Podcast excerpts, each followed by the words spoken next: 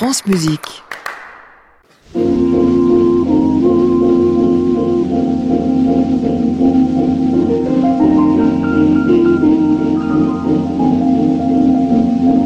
Tout le jour,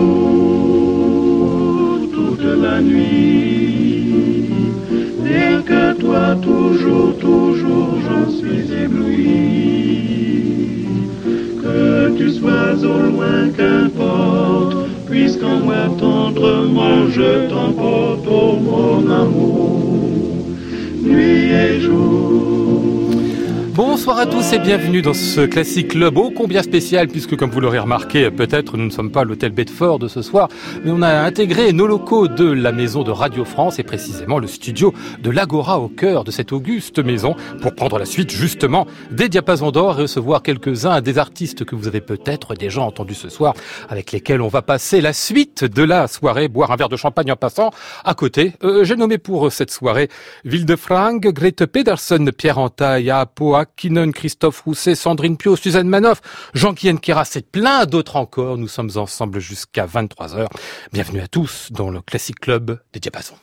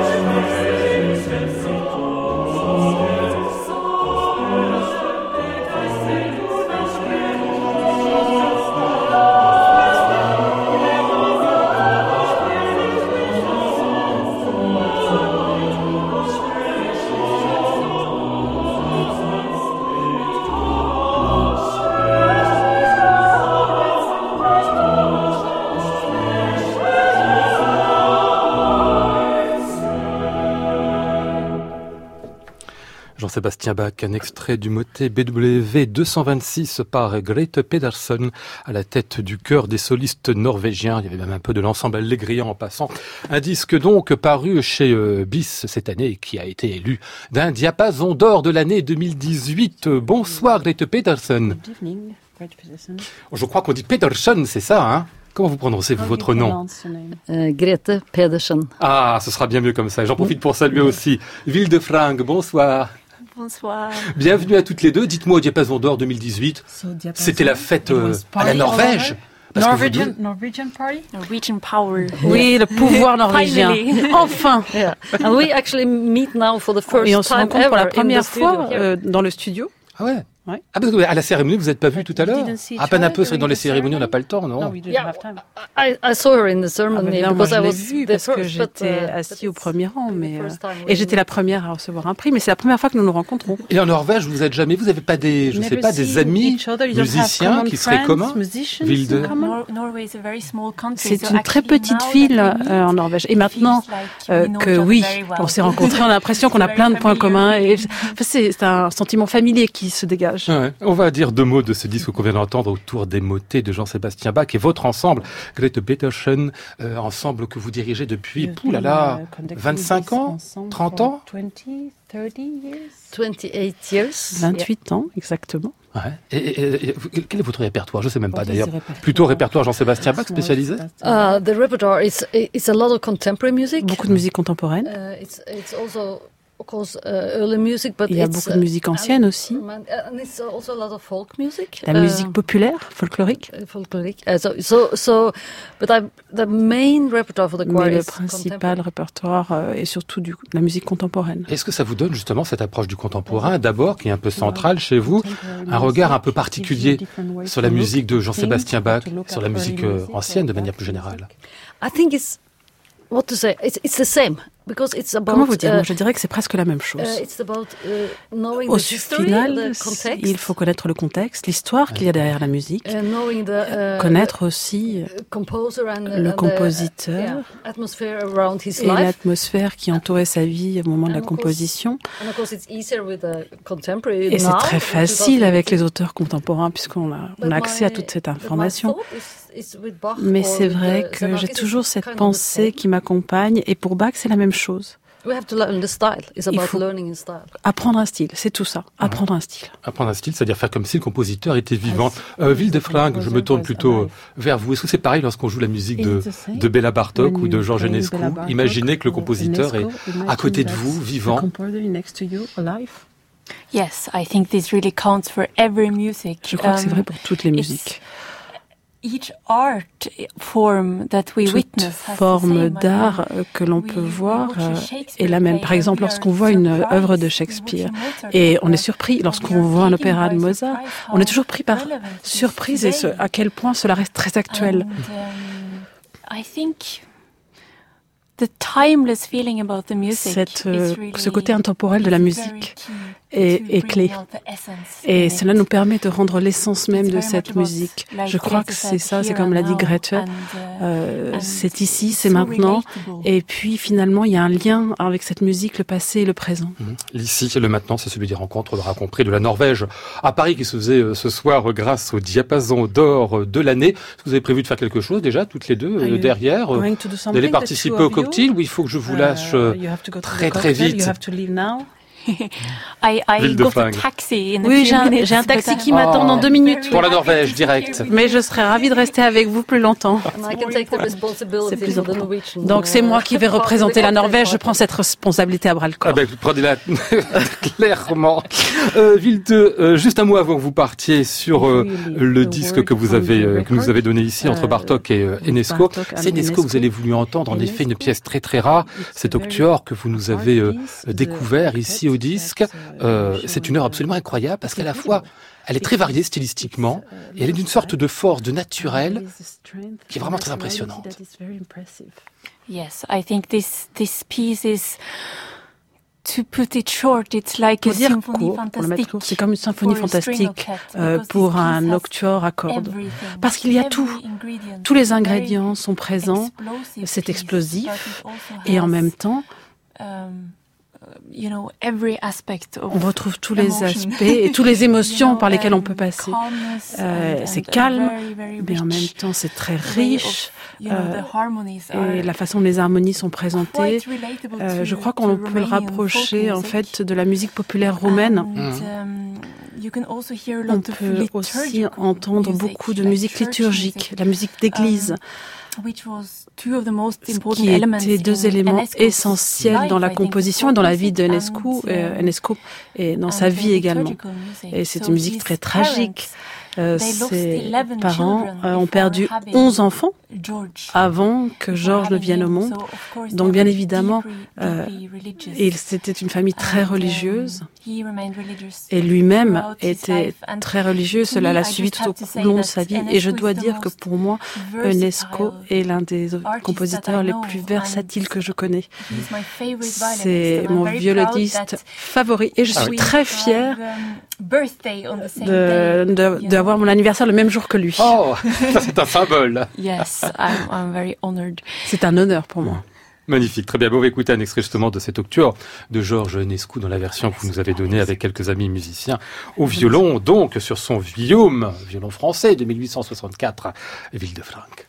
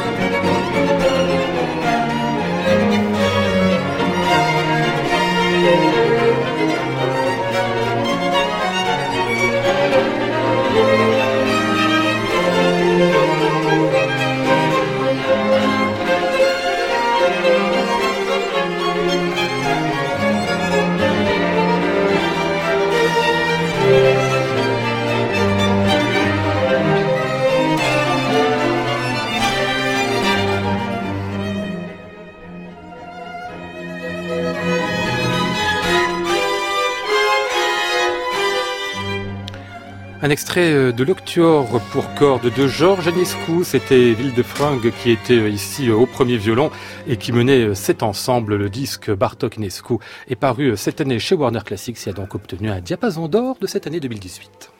Classic Club, Lionel Esparza, France Musique.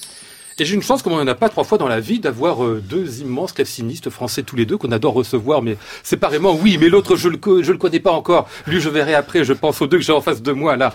Pierre Entaille et Christophe Rousset. Bonsoir, messieurs. Bonsoir. Bonsoir. Dites-moi, vous connaissez depuis longtemps, si je compte bien, le concours de Bruges, c'était en 83 que vous remportâtes l'un et l'autre. Oui, hein mais nous nous, connûmes bien Oui, avant bien même. avant ça. Ah oui Pourquoi ça remontez vous Conservatoire?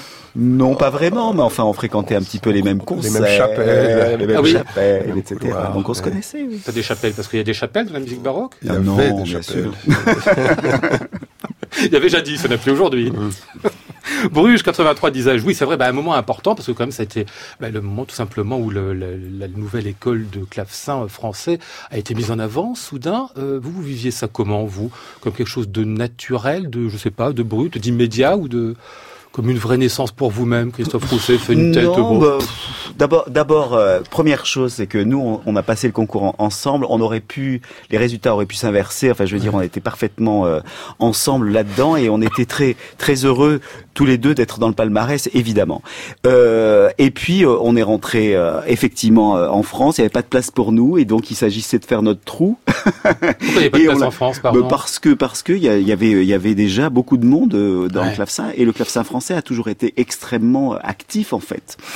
Euh, et donc euh, quand on parle de nouvelle école de, de clavecin français, oui et non. Enfin, je veux dire, on, on est arrivé euh, et on s'est mis dans un peu dans le flux.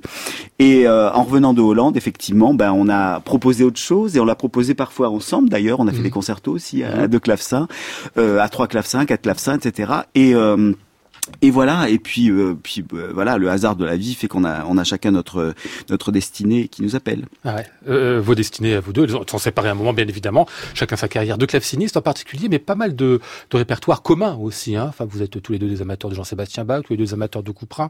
Vous allez me dire comment ignorer ces compositeurs-là, c'est ça, oui, oui, c'est la réponse à votre question.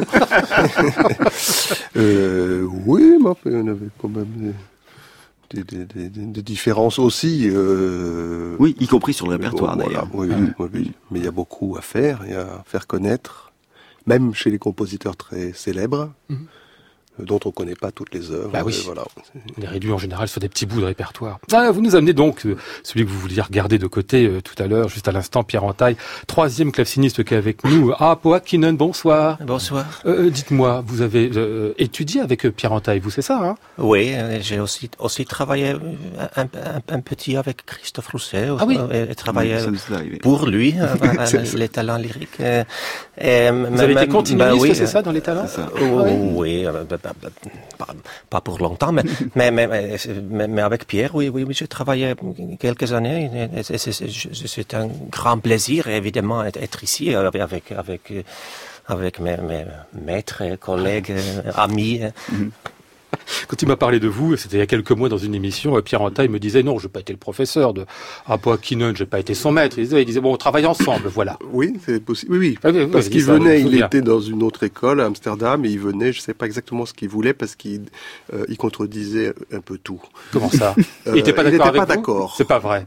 Oui, il n'avait pas l'air tout à fait convaincu. Mais euh, ce sont toujours les meilleurs élèves, n'est-ce pas? Ceux qui, qui savent déjà quelque chose de leur idéal et qui... Et Apo était vraiment comme ça, euh, comme j'ai eu l'occasion de le dire tout à l'heure là dans la cérémonie. Euh, il arrivait toujours avec des curiosités parce qu'il est curieux, voilà. Ah ouais. Donc vous vouliez pas un maître, Apo, si je comprends bien. Vous saviez déjà tout. C'est ce que vient de me dire Pierre Entaille, quand vous étiez un jeune claveciniste. Bah, ouais, je, je, je sais pas, j'ai- toujours beaucoup, beaucoup ap- apprécié. Et, et, et- et j'ai j'ai beaucoup, euh, beaucoup, euh, je pense, Pierre m'a- m'a Donner, transmis donné, beaucoup, donné, ça donné beaucoup, de- beaucoup, euh, import- choses importantes sur, sur la musique, Ouais. la- la- le clavecin. On y reviendra tout à l'heure euh, avec vous deux. Je voulais qu'on aille vers euh, ce disque de Christophe Rousset consacré à Louis Couperin, dont on a parlé aussi il y a quelques mois euh, dans le Classic Club, qui est une vraie merveille. C'est parfait qu'il soit retrouvé euh, élu pour ces diapasons d'or de l'année euh, 2018. Euh, un choix de pièces sur un clavecin très particulier, comme vous en avez déjà parlé tout à l'heure. On va pas développer là-dessus. On va l'écouter tout de suite. Tiens, tout simplement un extrait ici de cette suite en fa majeur.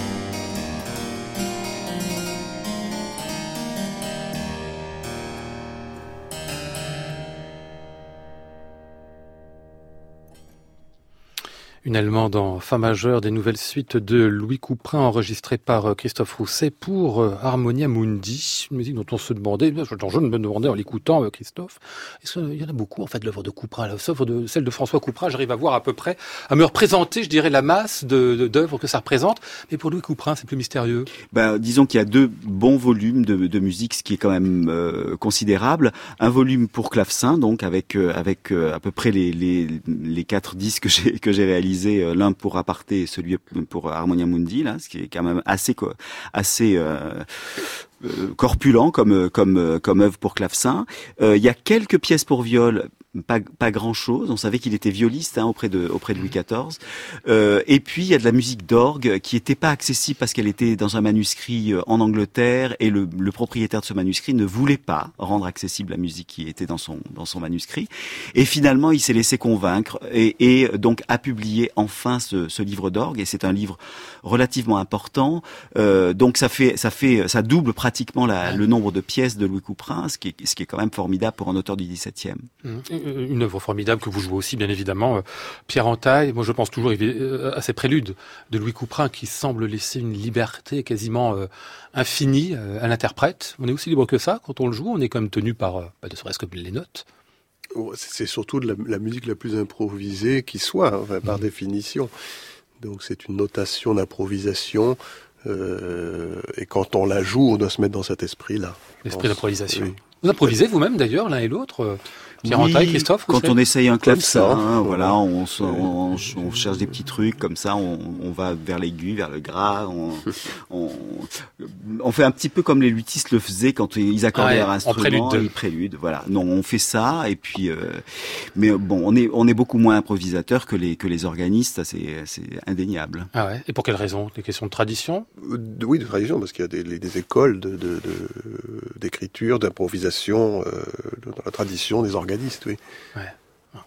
Euh, ce disque Couperin, je vous le rappelle, chez euh, Harmonia Mundi euh, de Christophe Rousset sur le fameux coucher dont on avait parlé pas mal dans cette émission, hein, puisqu'on avait fait toute l'histoire de ce clavecin assez incroyable qui est à peu près disponible aujourd'hui, jouable magnifiquement, et au conservatoire. Euh, donc Oui, pas au conservatoire, au musée de la musique, Ils ne pardon. laisse pas beaucoup jouer, mais enfin, Mais au quand moins ça il y a arrive. quelques, il y a quelques disques, c'est déjà pas mal. Quelques heureux élus qui peuvent le jouer. Propos d'instruments, tiens, Ouais. combien vous en avez à la maison, l'un et l'autre, et lesquels sont-ils, si on peut le dire euh, Quatre. Pierre, quatre Je me rends pas compte, c'est beaucoup, c'est peu pour un claveciniste? Euh, je sais pas, mais j'ai un grand salon. Moi j'en ai sept, mais j'ai un petit salon. Non, Donc ça fait un peu garage chez moi, mais bon, euh, qu'est-ce que vous voulez? Quand on a une passion. alors vous les trouvez où il y a des gens qui ont, qui ont cette voiture dans leur garage. Oui, c'est vrai, Euh, et qui les conduisent pas toujours en plus. Non Mais pas dans leur appart, c'est ça le truc. Et pardon, mais vous, les- vous les trouvez où alors? Ça se trouve où des clavecins C'est par amis, c'est par facteur euh, Dans les salles des ventes, tiens, moi j'ai regardé les salles de vente. Est-ce que ça vaut le coup pour trouver des clavecins Oui, ça peut arriver, mais c'est peut-être un, un peu au-dessus de vos moyens quand ça passe en Ah oui salle de vente. Oui, c'est, ça peut atteindre des prix un petit peu exorbitants. Ah, parce que les gens achètent la caisse ou parce qu'ils achètent vraiment l'instrument? Les deux, ça dépend quand c'est la ça. Non, parce que les gens commencent à savoir la valeur de ces choses. Et, c'est- Hmm. et voilà. Ouais. Aujourd'hui, ça a de la valeur. Très bien, très bien.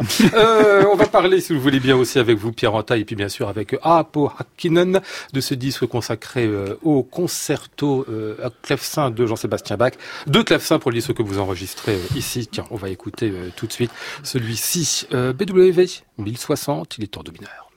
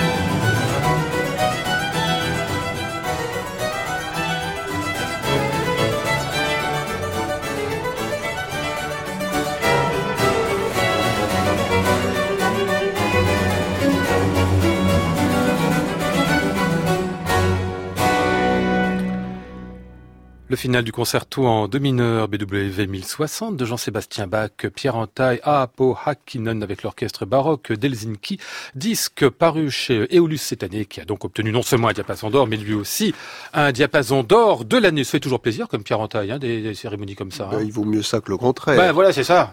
Hein? Quand on a le contraire, on dit les critiques sont des abrutis. Quand on a ça, on dit, Exactement, ils sont très très bien. ils sont très bien. Remarquez, l'un n'empêche pas l'autre, ça dépend des jours. hein. On peut avoir une bonne Mhm. oreille un jour et puis euh, se planter le lendemain. Enfin bon, bref, laissons ça. Euh, je me tourne vers Apo Hakkinen. Euh, c'est vous qui avez voulu faire ce disque avec Pierre Antaille parce qu'au départ, il faut tout remettre dans l'ordre. Vous faites une intégrale des concertos pour clavecin de Jean-Sébastien Bach, c'est ça hein? Euh, oui, c'est vrai. Et on, on est très euh, remerciant à, euh, Oui. à, à Eolus pour cette possibilité à l'approcher, cette, cette, cette grande musique euh, comme, comme une intégrale. Ça, ça, ça donne des possibilités de, de, de, de, de- rechercher be- beaucoup de choses euh, et même trouver quel- quelque, quelque chose de nouveau. Ouais. Et quand vous voulez faire les concertos à deux clavecins, vous faites appel donc à votre ancien euh, collègue, j'ai bien compris, euh, Pierre Antaille. Pourquoi lui? Parce qu'il y y a plein de clavecinistes, très bien. Ah oui, oui. euh, Non, dit Pierre Antaille, non, non. Euh, oui, mais pour, pour moi, c'était une chose évi- évidente. Comment dire euh, J'ai j'ai joué cette musique avec, avec autres clav- clavecinistes aussi, beaucoup d'autres en fait, mais, mais, mais avec, avec Pierre, c'est toujours sp- spécial. Euh, Qu'est-ce qu'il a de si spécial? Enfin, moi je le sais comme auditeur, mais vous comme... euh, Oh, bah, bah, Comme bah, compagnon de route bah, musicien. je- je- je- à la bout de choses, il, il y a peut- peut-être pas, pas tant beaucoup de, de- de vraiment grands clavecinistes. Voilà, Ah, ça va, tout simplement, c'est une bonne raison. Un vraiment grand, je suis assez d'accord avec ça. Euh, Pierre Antaille, vous me disiez, euh, juste avant que, que le micro s'ouvre là, euh, s'il faut parler musicologie, c'est pas moi, c'est lui. Ah, parce que C'est une règle le- générale ou c'est sur Bach Non, non, non, c'est ce peut-être, mais c'est son projet à lui et, et il a beaucoup euh, travaillé, recherché, comme il dit, des choses nouvelles et, et, euh, sur l'effectif instrumental, mais il sait aussi des choses sur les conditions dans lesquelles ces concertos ont été créés. Voilà, donc ça l'a ça l'a amené à prendre des décisions et à faire entendre des choses un peu différemment euh, que ce dont on avait l'habitude. ouais. Vous êtes tendu vers cette euh, approche musicologique, vous? Non. Non Non. C'est intuitif, c'est ça hein Euh, euh, Évidemment, ça, euh, le- les données historiques m'intéressent, mais j'ai lu assez peu de choses, ou et puis j'ai quelquefois noté des, des phrases qui me sem- semblaient essentielles, ou que j'avais pas vu relever ailleurs, euh, ou certains textes de personnes qui, qui me semblent plus importantes que d'autres. Mhm. Voilà. Enfin, je note que parmi vos amis, euh, à Apo d'un côté, ce qui me semble de l'autre, qui lui lit tout le temps et puis Oui, élabore oui, oui, c'est beaucoup, formule beaucoup. Hein Comme si vos amis faisaient le travail, finalement, et vous, à côté, vous prenez une phrase de temps en temps. oui, oui, c'est, oui, c'est un peu ça, oui. Enfin, tout ce qu'on lit de manière dans les traités nous, nous, nous dit pas comment jouer. Oui. Euh, souvent, les traités aussi ont été écrits par des, jeux- des compositeurs de seconde importance. Pas toujours, aussi des grands compositeurs, mais voilà, c'est pas parce qu'on vous dit euh, vous pouvez jouer ce tri comme ça, faire une respiration à tel endroit, que vous savez comment jouer. En réalité, ça, c'est- ce sont des indications intéressantes, mais au bout du compte, euh, au bout du compte, on ne sait rien. Au bout du compte, les traités, ça s'interprète aussi. Hein Oui, Ah, oui, oui, oui, oui, les traités sont pleins d'exceptions. et- oui. c'est là où l'intuition du musicien, finalement, est quand même ce qui décide. Bout Oui, c'est comme les histoires de les théoriciens de l'accord aussi. Euh, personnellement, je fais jamais un accord euh, historique dans le sens où je copie euh, au comme après hein, quelque chose qui se trouve dans un dans un livre, mais je, je, fais évidemment à l'oreille. Et je pense que Bach faisait comme ça. Pierre Antaille et Apo Hakkinen, donc pour ce volume, le troisième de l'intégrale en cours de Apo Hakkinen consacré au clavecin de Jean-Sébastien Bach, c'est chez Aulus tout cela. Classic Club, Lionel Esparza, France Musique.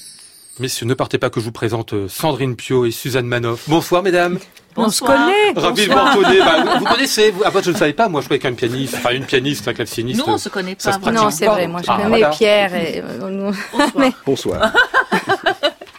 Alors moi je vous connais toutes les deux, mais ensemble euh, euh, depuis euh, quelques temps. Déjà ça fait combien de temps vous, vous, vous chantez, jouez ensemble, Sandrine Pio À chaque fois qu'on nous demande, on dit qu'on sait pas. Donc on On va, plus. on va passer une annonce, on ne sait pas, on n'arrive plus à savoir. Mais donc ça prouve que c'est depuis très très très longtemps, comme je connais Pierre depuis extrêmement longtemps. Je crois que voilà, on se, on se promène dans la musique depuis Enfin, c'est un vrai parcours de vie, quoi. Ouais. Euh, cette chimère, ce disque-là, dont on a parlé déjà euh, dans cette soirée, qui obtient donc, euh, côté musique vocale, un diapason d'or de l'année 2018, c'est aussi le résultat de ce travail-là au long cours, qui a donné beaucoup de disques aussi, hein, qui a une sorte de, enfin, je sais pas, de collaboration entre vous deux. Suzanne Manoff, c'est pas la chanteuse qui arrive en disant, euh, je veux chanter tel truc, hein. C'est vraiment entre Non, les deux que ça c'est même pas- l'inverse des fois. hein.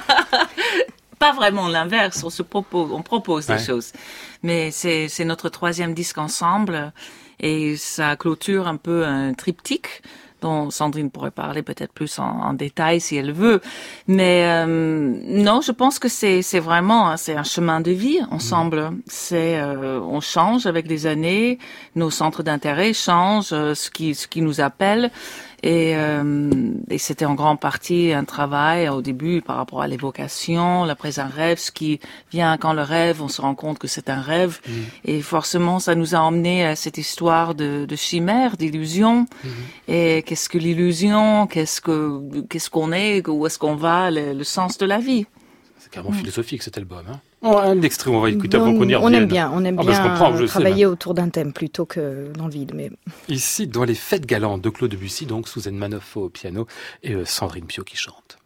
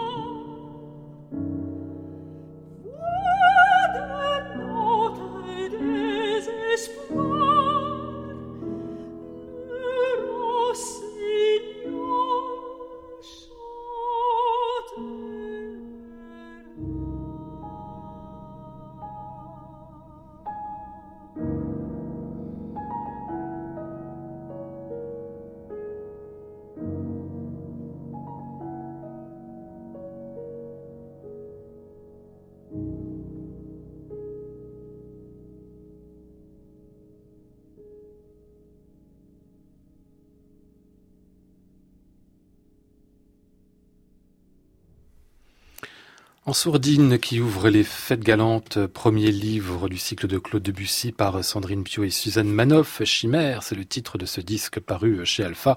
Alors le programme était quand même assez dingue sur ce disque où on avait parlé quand vous étiez venu au, au Classic Club, euh, Sandrine Pio, de mettre à la fois de la musique française, de l'allemande et puis nous faire découvrir des, des André Prévin, des Ivor Gurney auxquels vous tenez pas mal en plus, hein, je crois. oui. Oui, quand même. enfin, ils me sont devenus indispensables, mais à la base, c'est vrai, c'est vraiment Suzanne qui m'a fait découvrir. euh, euh, beaucoup des pièces de ce disque. Le leveux d'ouverture et les prévins qui, qui le clôturent, entre autres, mais, mais tout le pan américain et anglais, c'est vrai que c'est elle qui me... C'est elle la musicologue du groupe. C'est ça, on avait tout à l'heure avec Voilà, Carotta, celui qui cherche et celui qui fait, et puis voilà, enfin remarquez, Voilà. l'un n'empêche pas l'autre non plus, hein, mais c'est vrai qu'il y, a des- Mm. y a des tendances un peu comme ça. Lorsqu'elle vous apporte les partitions, j'aime juste mettre des moments absolument incroyables, lorsqu'on se met euh, autour d'un piano, euh, une chanteuse, une pianiste, et qu'on décide simplement de lire, de lire comme ça de la musique. Génial. C'est beau ça. génial. C'est un bonheur. C'est le moment euh, privilégié, je crois. Oui, c'est ça, C'est notre préfère. cuisine à nous, quoi. Ah ouais. Parce qu'à ce moment-là, on découvre des choses quand même. Hein. On voit ce qui nous convient, on se découvre les uns les autres. C'est quoi votre, euh, comment on pourrait dire, situation musicale préférée d'ailleurs? C'est celle-là, le concert, le disque J'ai l'impression que le disque, en général, les chanteuses en particulier n'aiment pas beaucoup, hein, Sandrine. Alors moi j'aime bien les disques. Je trouve que c'est une autre réalité. C'est il faut pas essayer de retrouver euh, le, le- le- la construction d'un concert avec la concentration, la préparation, enfin et puis cet élan, cette énergie qu'on donne et qu'on prend du public. Donc c'est vraiment complètement différent. Certains disent que c'est artificiel, mais moi je trouve pas. Je trouve que c'est une autre réalité. Donc euh, personnellement j'aime bien les disques. Mais il faut être en confiance, avoir évidemment une- un ou une partenaire euh, privilégié et puis une équipe. euh, on en parlait ce soir parce que Mhm. c'est vrai quand on a euh, une belle énergie mais un, un son moche, Ouais, le bah disque oui. va être raté. Donc c'est c'est un disque, c'est un travail d'équipe avec plein de gens et ça c'est euh, quand quand tout prend et que, que tout le monde, que les énergies se rassemblent et que que- qu'on fait du bon boulot. Je trouve que le, le disque, c'est aussi une très belle énergie, une autre énergie, et personnellement, j'aime beaucoup. Ouais. C'est marrant ce que vous dites là, vous nous rappelez une chose enfin, qui est très évidente pour vous qui êtes dans le métier, mais qu'on voit pas toujours de l'extérieur, parce que nous, on voit les, les deux figures des artistes principaux. Ce- Le disque comme le concert, comme ça, c'est du travail de production, c'est c'est du groupe quoi, qui fait la musique, et pas seulement des individus. Ah oui, mais déjà, il y a Martin Sauer, qui était notre ingénieur son, qui a fait des Magnifique. merveilles. C'était vraiment, on a travaillé en, en trio. Mm. Vraiment, on a passé ces cinq jours et c'était royal. L'Alpha nous, nous a permis Mm. ça, d'avoir cinq jours d'enregistrement à Teldex et à Berlin. C'est avec des pianos, en plus, hein. une salle magnifique avec une acoustique de rêve, Mm. un piano euh, de rêve, vraiment qui répond. En plus, en, en règle générale, la veille, on peut arriver, il y a normalement plusieurs pianos sur place. Ah oui. Donc on peut choisir. Ouais. Ça c'est quand même c'est le grand luxe. Et euh, Qui choisit d'ailleurs et- A priori, on se dit que c'est la pianiste qui choisit, Bah oui. mais est-ce que vous avez comme autre mot à dire Bon, bah, je, je vois pas l'intérêt d'avoir mon mot à dire. Je pense que c'est Suzanne qui sent euh, le, le piano qui, qui conviendra le mieux et au répertoire et aussi euh, au répertoire par rapport à ma voix. Alors parfois, euh, le piano qu'elle peut avoir, je me souviens donc d'un, d'un- Oui. c'était quel disque évocation? C'était après un rêve. Ou après un rêve, oui. Où tu n'arrivais pas à choisir. Enfin, Ah, c'est- ben ça c'était évocation. Non, ça parce c'était que c'est- oui, évocation. évocation parce qu'il y avait un piano qui était beaucoup plus ancien, qui était vraiment dorloté par euh, le, le, le technicien sur place. Et euh, mais il fallait qu'il soit vraiment pris en main tout le temps ce piano, Ah oui. tellement il était fragile. Ah Et l'autre c'est un piano, temps ben ça désaccordait, se déréglait. Mais on l'a choisi parce que l'âme de, de l'instrument c'était vraiment un piano qui chantait, qui parlait et qui allait dans le sens du, du répertoire qu'on qu'on enregistrait. Après, euh, bon, parfois on a des déceptions et même euh, parfois des, des pianos, on se dit bon, ben c'est ça va ça va pas répondre à, à nos besoins, mais parfois ça nous oblige à concevoir autre, autrement les choses, le jeu même et puis le, le résultat n'est pas forcément mauvais. Mais euh, pour répondre à la question de entre enregistrement, concert et préparation. Moi, j'adore les trois, mais Ah c'est oui. vrai que ce moment, c'est c'est c'est un privilège de savoir qu'on peut être imbriqué dans un- une partie de cette procédure ou de ce processus en sachant que les autres vont venir. Et euh, mais la découverte Ouais, ça, de répertoire est quand même, oui, c'est c'est magie et c'est un du grand bonheur de notre vie ensemble parce que on cherche, on cherche, on se propose mutuellement des choses et d'un coup la chair de poule Hmm. et on se dit, bah ça, y- ouais, ça, Ça, on va le développer. faire, ouais. Alors qu'est-ce que vous allez développer pour le prochain album, Sandrine Pio Vous savez Ah déjà bah, on a, ah, oui. Oui. Nous savons déjà, euh, oui, parce qu'on a on a refermé ce triptyque autour des rêves et c'est vrai que maintenant on voudrait, alors on dit en avant-première, mais je ne sais pas si ce titre restera, mais c'est l'idée du reflet. C'est ça hein, qu'on avait dit, le reflet, le miroitement, ce qui permet de de chercher, bah ça peut être le reflet dans l'eau, le, le, le reflet entre le miroir, le, le reflet euh, de soi-même, pas face à une réalité. Ça permet plein plein de choses, le, le travail de la lumière dans un tableau, dans le ciel. Donc euh, c'est un peu donc c'est plus les rêves, mais ça reste toujours des, des, des sujets qui permettent d'avoir des vérités, des, des contre-vérités, enfin des, hum, des faux, semblants. Laurénie, oui. Voilà, exactement. Et c'est, c'est, ça nous intéresse toujours un peu parce que je pense qu'il n'y a jamais de, de, voilà, de réalité finalement. Mais c'est marrant, La- vous avez le la- la thème avant d'avoir les musiques, en fait. Vous savez que ce sera dans ce thème-là. Et Oui, ça après- fonctionne un peu comme ça. Marrant, ça. Ça, ça naît parfois d'un poème ou d'une Oui. pièce, en l'occurrence. En l'occurrence, c'est vrai que pour évocation, on voulait absolument les Mädchen Blumen. Alors après, on se dit, on va torturer toute la thématique pour que ça rentre dedans. Ouais. Et euh, on, on part souvent quand même, oui, c'est ça, d'un- d'un- d'une envie d'un répertoire ou d'une pièce.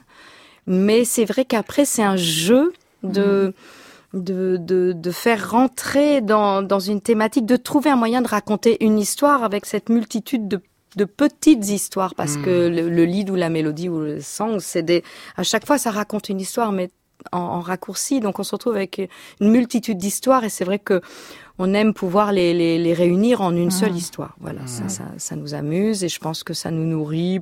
Voilà. Après, on pourrait faire de la musique pour le plaisir de faire la musique et de choisir des titres uniquement par plaisir. C'est tout à fait euh, beau aussi, mais je crois qu'on est un peu plus compliqué que ça, quoi, dans notre tête.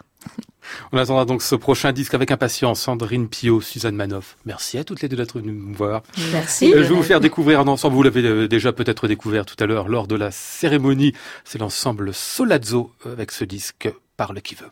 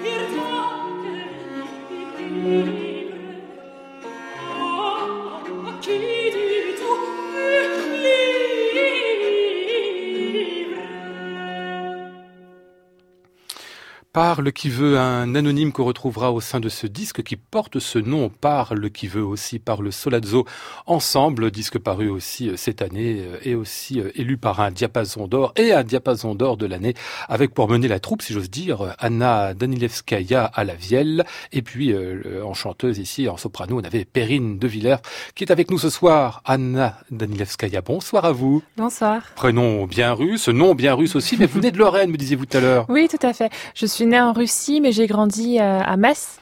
Euh, puis euh, j'ai un peu voyagé. J'ai été à Barcelone pour étudier, puis à Bâle, où je suis restée jusqu'à maintenant. Qu'est-ce que vous faisiez à Barcelone? À Barcelone, j'ai étudié avec avec Pedro Memelsdorf. Ah J'allais vous dire, il y a du, il y a du Matteo da Parugia dans votre disque. Vous allez ah voir oui. Memelsdorf pas loin. oui, c'est vrai qu'on les associe souvent maintenant. Oui, oui, oui. Euh, oui, donc j'ai étudié avec lui, un, un, grand spécialiste de la de la musique médiévale. Vous avez chanté avec lui, enfin joué, joué avec lui aussi, non? Euh, Non, pas du tout. Euh, non, je pense que qu'on est parti dans une autre direction, un petit peu artistiquement, et on est resté très proche. Je pense qu'il y a un grand respect euh, que j'ose espérer mutuel. Mmh. et euh, mais oui, on est parti dans une autre euh, filière. Un petit ouais. Et vous êtes parti donc vers Bâle, à la Scola, quant au Rome, bien évidemment, oui. c'est ça, hein, qui est le grand centre d'enseignement de la musique ancienne euh, baroque euh, aujourd'hui. Vous avez fondé votre ensemble donc euh, Solazzo, c'était en 2014 à Bâle même, il y a quatre ans. Aujourd'hui, vous êtes un, vous avez bougé un peu nomade, c'est ça? On s'est un peu dispersé, mais nous avons la chance de, de nous retrouver très souvent, grâce notamment à Ambronay, au centre culturel, celui du festival qu'on qu'on connaît bien, euh, qui nous héberge plusieurs fois par an pour pouvoir répéter et construire de nouveaux programmes là-bas. Donc voilà, on se rassemble là-bas pendant une semaine et euh, à chaque fois un nouveau programme naît. Alors si je regarde les noms euh, qui composent cet ensemble, euh, Solazzo, c'est une affaire de famille un peu aussi, non? Un petit peu, oui. Ouais, oui, Qui est Sophia Sophia, ma sœur, qui joue le même instrument que moi d'ailleurs.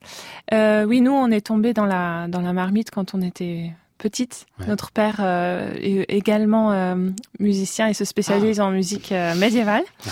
Voilà, mais après, on a des parcours très différents dans l'ensemble. Donc on vient pas seulement de familles de musique ancienne. Il y a aussi des gens qui viennent de music hall, de théâtre, de musique classique.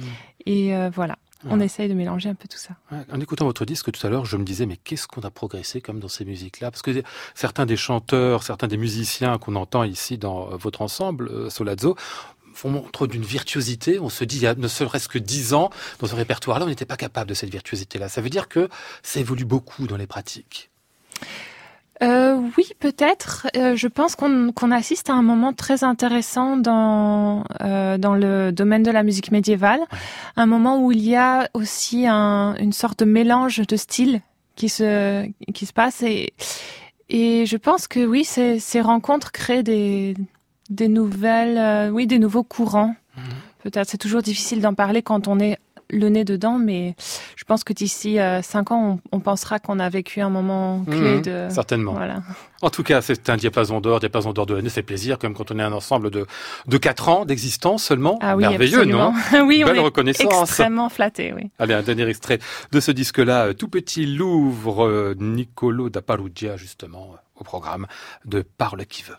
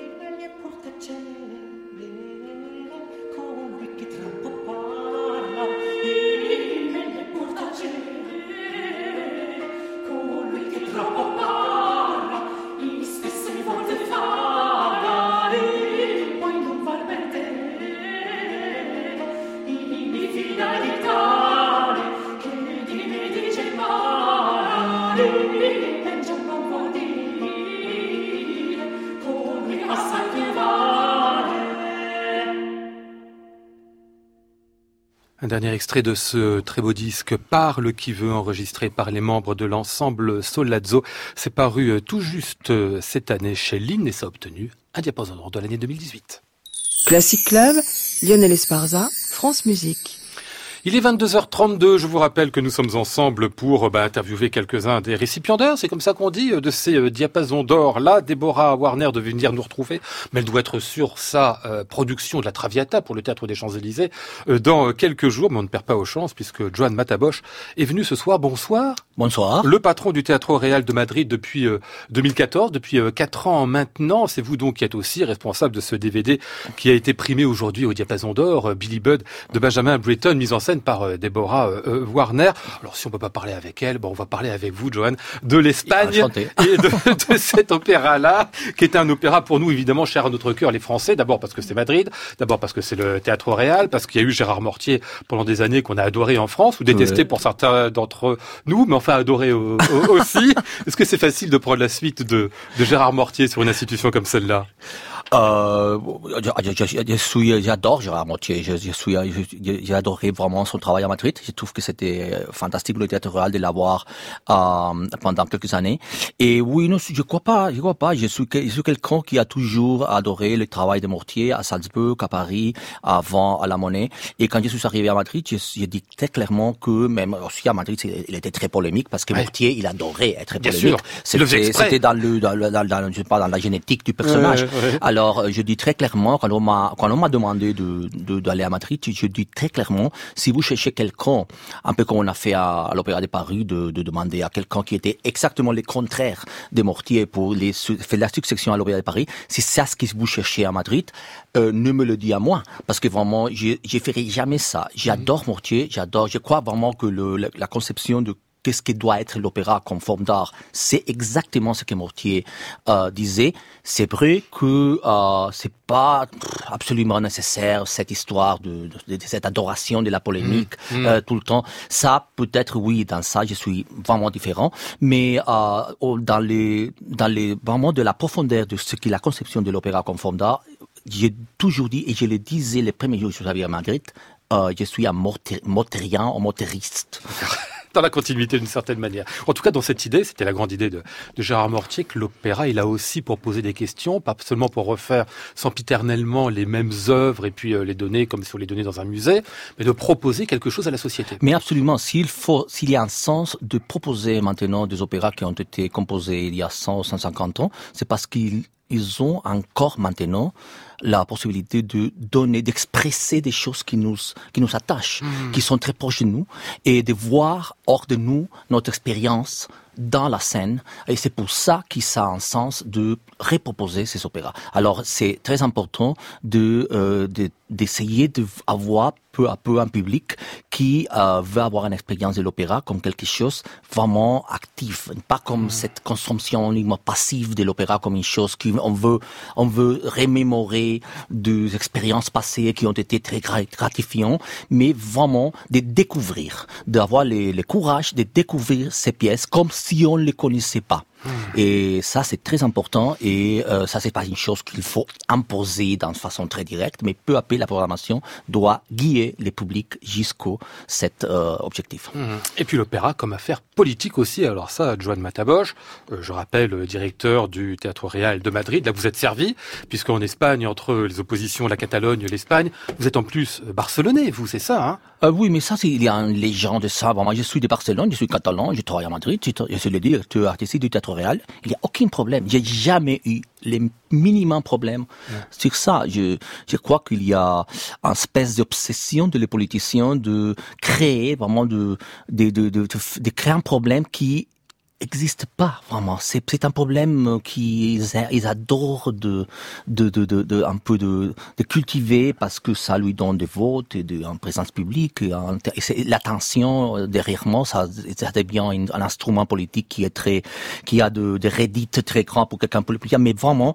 dans mon expérience je suis un catalan qui travaille à Madrid aucun problème pas les minimums Ah ouais. Et, et même pas lorsqu'il y a des artistes qui viennent sur scène avec un avec un drapeau ou un petit signe, comme c'est arrivé avec Bah l'équipe oui, de la Flora mais- des. Ça Ah fait du oui, bruit quand oui, même ça, il y a quelques c'est semaines. arrivé, mais euh, tout, tout le monde peut se mettre euh, les drapeaux qu'il veut. C'est pas, je trouve que ça, c'est pas, c'est pas une histoire. C'est pas une histoire. C'est une anecdote euh, qui était, ok, qui s'est arrivé un jour, mais quel, quel- Mais- quel est le problème de ça? Ah, bah, je dis pas de- qu'il y a un problème, je dis qu'au contraire c'est bien Joan Mataboche. Je dis toujours que l'opéra est un lieu justement où il est impossible de faire vivre de vraies questions sociales et politiques. Ben là il y a des choses qui sont en train de, de se jouer un peu sur la scène de l'opéra. Mais encore. oui, pourquoi pas. Mais là, de toute façon, les, les- là, ce que j'adore de le Faux et la Full C'était que c'était un spectacle qui est très bien. C'était un très Ouais. bien, une très bonne idée dramaturgique pour faire Faust de Gounod maintenant. En, ça en respectant, moi, l'origine de Goethe et aussi la, la côté euh, grand opéra qui a aussi la pièce. C'est pour ça que ça, c'était un spectacle que j'adore. Après, si on peut aller sur scène avec de, je sais pas, ok, pourquoi pas. C'est un libéral, Joan Mataboche. Merci d'être venu euh, nous voir. Puis bravo pour ce prix, hein, vous vous y participez vraiment. C'est pour ça que vous êtes venu euh, nous voir aussi euh, ce soir et venu à cette cérémonie des diapasons d'or. Je rappelle le Billy Budd mis en scène par euh, Deborah Warner qui est disponible chez Bel Air Classics en DVD. C'est un vrai chef-d'œuvre, hein, cette mise en scène et ce DVD aussi. On va enchaîner, tiens, avec Jean-Guy Kara, ce qui est arrivé dans le studio. Je le vois là-bas qui fait des signes de sémaphore. Ben, tiens, on va écouter son diapason d'or à lui.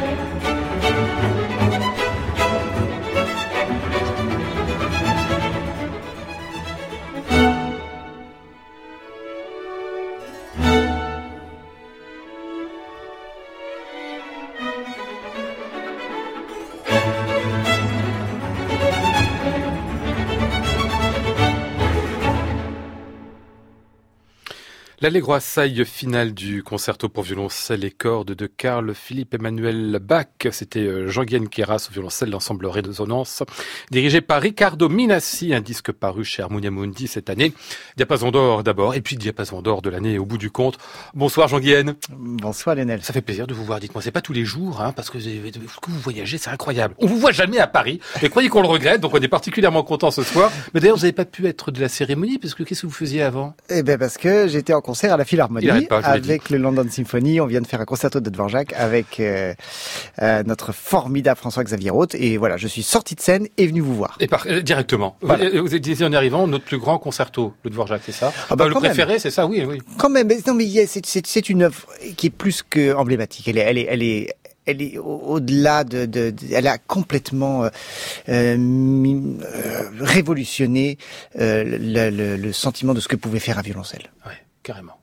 Mais je crois qu'il y a en plus, en plus, c'est tout, c'est tout, c'est une époque, c'est le, voilà, c'est l'époque où de la découverte du patriotisme, mais au, dans son sens le plus noble, de l'identité et de, tout ça, et puis et l'aspect autobiographique de Dvorak. Enfin voilà.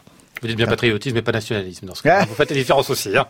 Il a une oreille sur son temps, Jean-Guyen Keras. Le disque primé, donc les concertos pour violoncelle de Carl Philippe Emmanuel Bach. Euh, deux petites merveilles avec une symphonie au milieu. C'est une rencontre aussi ce disque. Hein. Enfin, avec l'ensemble ou avec le chef? Avec le chef, avec Riccardo Minasi. En fait, avec l'ensemble précédent, j'ai beaucoup euh, collaboré. J'étais euh, une sorte de directeur artistique invité pendant trois ans euh, à une époque. Ensuite, on a refait des, des projets ensemble. Et c'est eux qui ont dit, Jean-Guyen, il faut que tu travailles avec Riccardo Minasi. Mmh. On, on, travaille régulièrement avec lui et vous deux, dans les, notamment dans les concertos de, de Carl Philippe Emmanuel Bach, ça va faire des étincelles. Et euh, on a pris ce risque entre guillemets. Enfin voilà, c'est comme un comme un mariage arrangé un petit oui, peu. C'est ça, oui. Et puis euh, et ça a marché. Et ça a marché. On s'est retrouvé à la, à la première répétition et j'ai tellement aimé, j'ai tellement adoré travailler avec Ricardo. Donc maintenant, on a d'autres projets ensemble. On va faire. Et, et mais je dois dire ce qui est ce qui est formidable chez Ricardo, c'est qu'il amène euh, son son. Enfin, il a travaillé au Giardino Armonico, donc il il a ce côté assez euh, euh, radical dans le meilleur sens du mmh. terme. Euh, il va chercher. D'ailleurs, dans, dans l'extrait que vous venez de, de montrer dans, dans, le final, je sais pas si vous avez euh, des auditeurs ont pu remarquer, mais que le retour du thème, par exemple, après la petite cadence, eh ben, on, par exemple, on va on, on, commence de manière extrêmement hésitante, on prend des libertés de tempo pour créer, pour faire des, des casser le rythme, etc. Ce qui va très bien avec l'esprit de Carl Philippe Emmanuel Bach, mmh. je crois, qui était quelqu'un qui euh, oui, style galant, oui, euh, la construction héritée du papa, mais aussi très très souvent le euh, casser les rythmes de phrases, faire des, des côté stylus fantasticus, euh, c'est ça. Voilà, hein oui, c'est ça, tout à fait. Le, le, les, les les, le- par exemple, au lieu d'avoir des phrases de 8 mesures, très souvent, c'est fou, notamment dans ce final, il y a des, des, des phrases de 7 mesures, 13 mesures, c'était tout est un peu bancal euh, pour créer comme ça une, une instabilité, une, une vivacité. C'est marrant ce que vous dites parce qu'en général, la, Philippe- la- la musique de Carl Philipp Emanuel Bach, moi je veux dire, j'ai souvent un peu de mal. J'entends les musiciens qui m'en disent du bien en disant c'est extraordinaire, c'est inventif, c'est à la fois construit, c'est ceci, c'est cela. J'ai du mal à le, à le sentir. Et là, là, là, oui, là je l'ai senti. Mais ça veut dire qu'il faut, plaisir. il faut aller du côté, en effet, la, la saisir cette œuvre-là, on le comprend bien,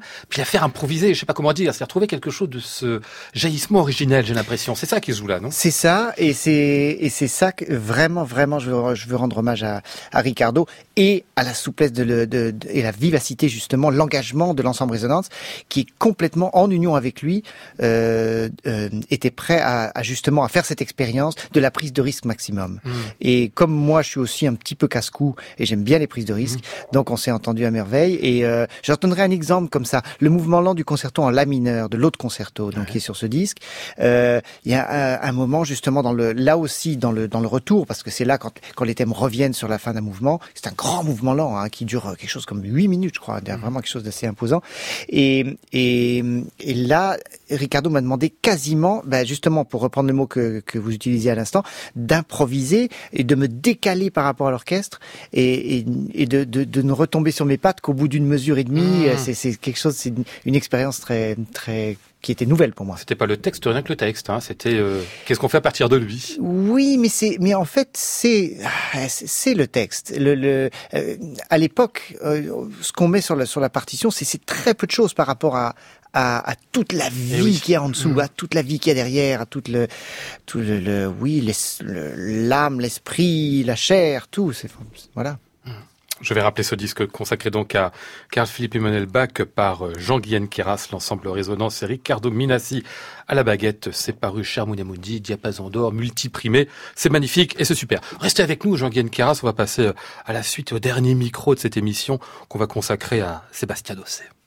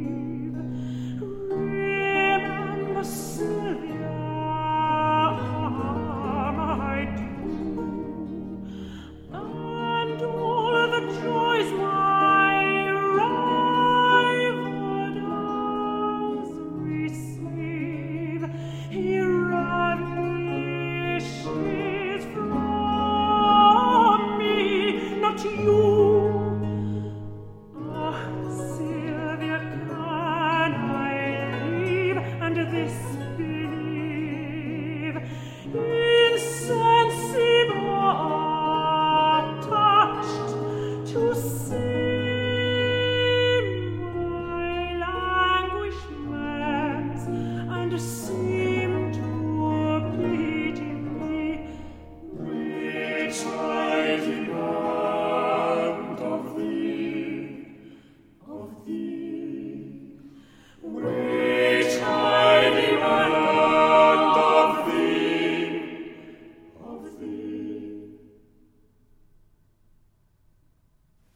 Musique de John Bannister, extrait de ce disque Perpetual Night. C'était euh, Sébastien Dossé qu'on entendait ici avec la voix de Lucille Richardot, plein d'autres membres de l'ensemble correspondant sur ce disque paru.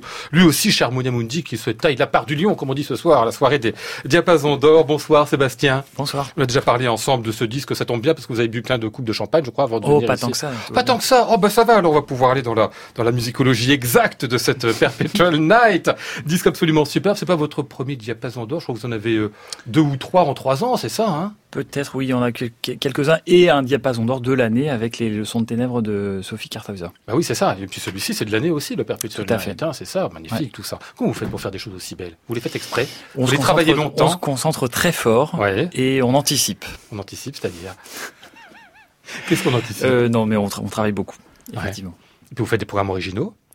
Il faut arriver à l'écoute de Alors- tous ces programmes ensemble, hein. Pour une déesse aussi atypique que Lucille Richardot, on était obligé de Ouais. travailler sur quelque chose que, qui, qui, qui, qui, qui forcément aurait été mieux que, que les, les, les plus beaux airs de Mozart de, de Handel avec une thématique euh, euh, plaquée. Donc non, euh, avec- Lucille, on avait envie de peut-être de- d'explorer un truc qu'on connaissait pas. Euh, ni l'un ni l'autre et, et ce répertoire entre Doland et Purcell était plutôt bienvenu parce que euh, je crois qu'on avait plus, plus ou moins entendu l'un et l'autre mais jamais vraiment euh, travaillé à fond euh, notamment sur le domaine de la musique vocale Hmm. c'était une recherche euh, passionnante et puis, euh, et puis intéressante à faire ensemble. Lucille Richardot, on va rappeler que bah, c'est une artiste formidable, bien sûr, mais qui a fait beaucoup dans les chœurs, qui continue à chanter dans les chœurs. C'est comme si vous preniez en fait quelqu'un dans votre dans votre ensemble pour lui donner soudain une autre place. C'est un petit peu ça aussi qui se passe là. Euh, alors, euh, pas, pas, vra- pas vraiment dans le sens où, euh, pour moi, la chanteuse parfaite ou le chanteur parfait, euh, c'est quelqu'un qui euh, qui va être aussi euh, aussi percutant, poignant, euh, passionné et euh, et euh, sensible dans un répertoire euh, de, de, de solistes avec euh, avec un grand orchestre, donc c'est-à-dire quelqu'un aussi capable de tenir l'attention euh, dans ce registre-là, mais euh, deux heures plus tard de chanter une polyphonie d'Antoine Boesset à un par voix euh, et d'éprouver le même plaisir.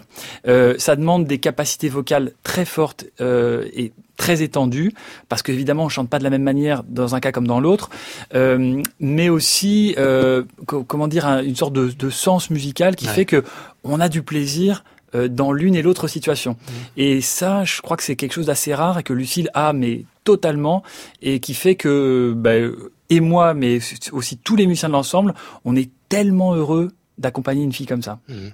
Tout cas, vous l'aimez, la Lucille, je crois. hein. Il y, a- de- quoi d'ailleurs. Un magnifique artiste, une voix phénoménale, et ce disque très très beau, Perpetual Night, qui obtient donc un diapason de l'année euh, 2018, lui aussi euh, fort mérité. On arrive presque à la fin de cette émission. Je salue qui vient nous faire aussi euh, une petite visite, Vadim Kolodenko. Bonsoir à vous. Bonsoir. Pianiste qu'on a pu entendre, ukrainien, pianiste qu'on a pu entendre donc euh, sur la scène, puisque vous jouiez euh, tout à l'heure euh, en direct du Scriabin pour ce disque, lui aussi, magnifique, et lui encore, je rêve, Harmonia Mundi. Bon. Euh, Paloma, vous êtes là pour dire euh, deux mots euh, à notre, à notre Vadim. Juste une question, pourquoi Scriabin? Ça semble idiot, mais c'est un artiste quand même, enfin un compositeur assez rare, que tous les pianistes ne font pas. Pourquoi vous êtes attaché à lui? Donc, à, à partir de mes, mes- mes, mes études dans euh, l'école à Oui. Kiev, euh, j'ai eu un rêve de jouer Scriabin. Ah oui Euh, Parce que... Un rêve que vous avez fait de nuit, comme ça? Euh, de de nuit? De nuit, en, en rêvant vraiment dans la nuit? A dream you euh, euh, peut-être pas, pas, pas pendant euh, les, les nuits, mais Ah bon. rêve, rêve de euh, approcher ces, Ouais. ces, ces, ces musiques, d'aborder là, euh, parce que euh, c'est pas facile. Mhm. vraiment. Et euh, aussi, euh, il y a, il y a pas beaucoup des euh, enregistrements. Eh oui.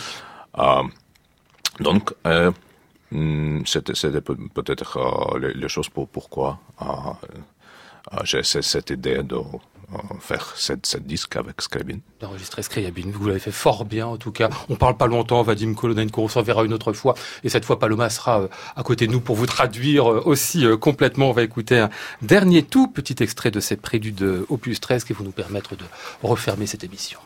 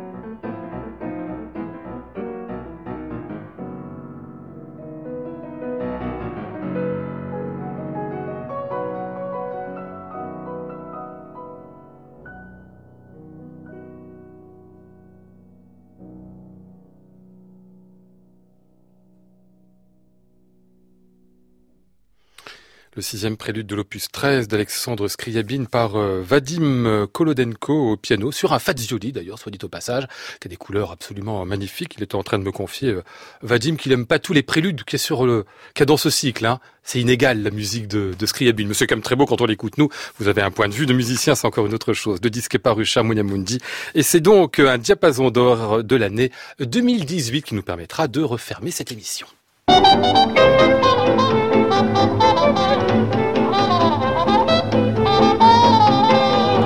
Nous étions ce soir avec Flora Sternadel, Maud Nourri, Antoine Courtin, Pierre Charles et Nicolas de Pagraf. Voici le ciel peuplé de ces moutons blancs, voici la mer troublée, spectacle troublant.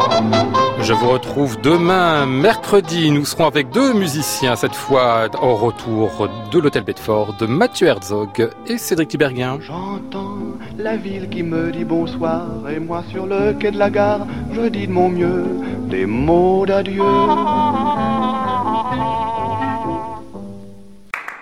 À réécouter sur francemusique.fr.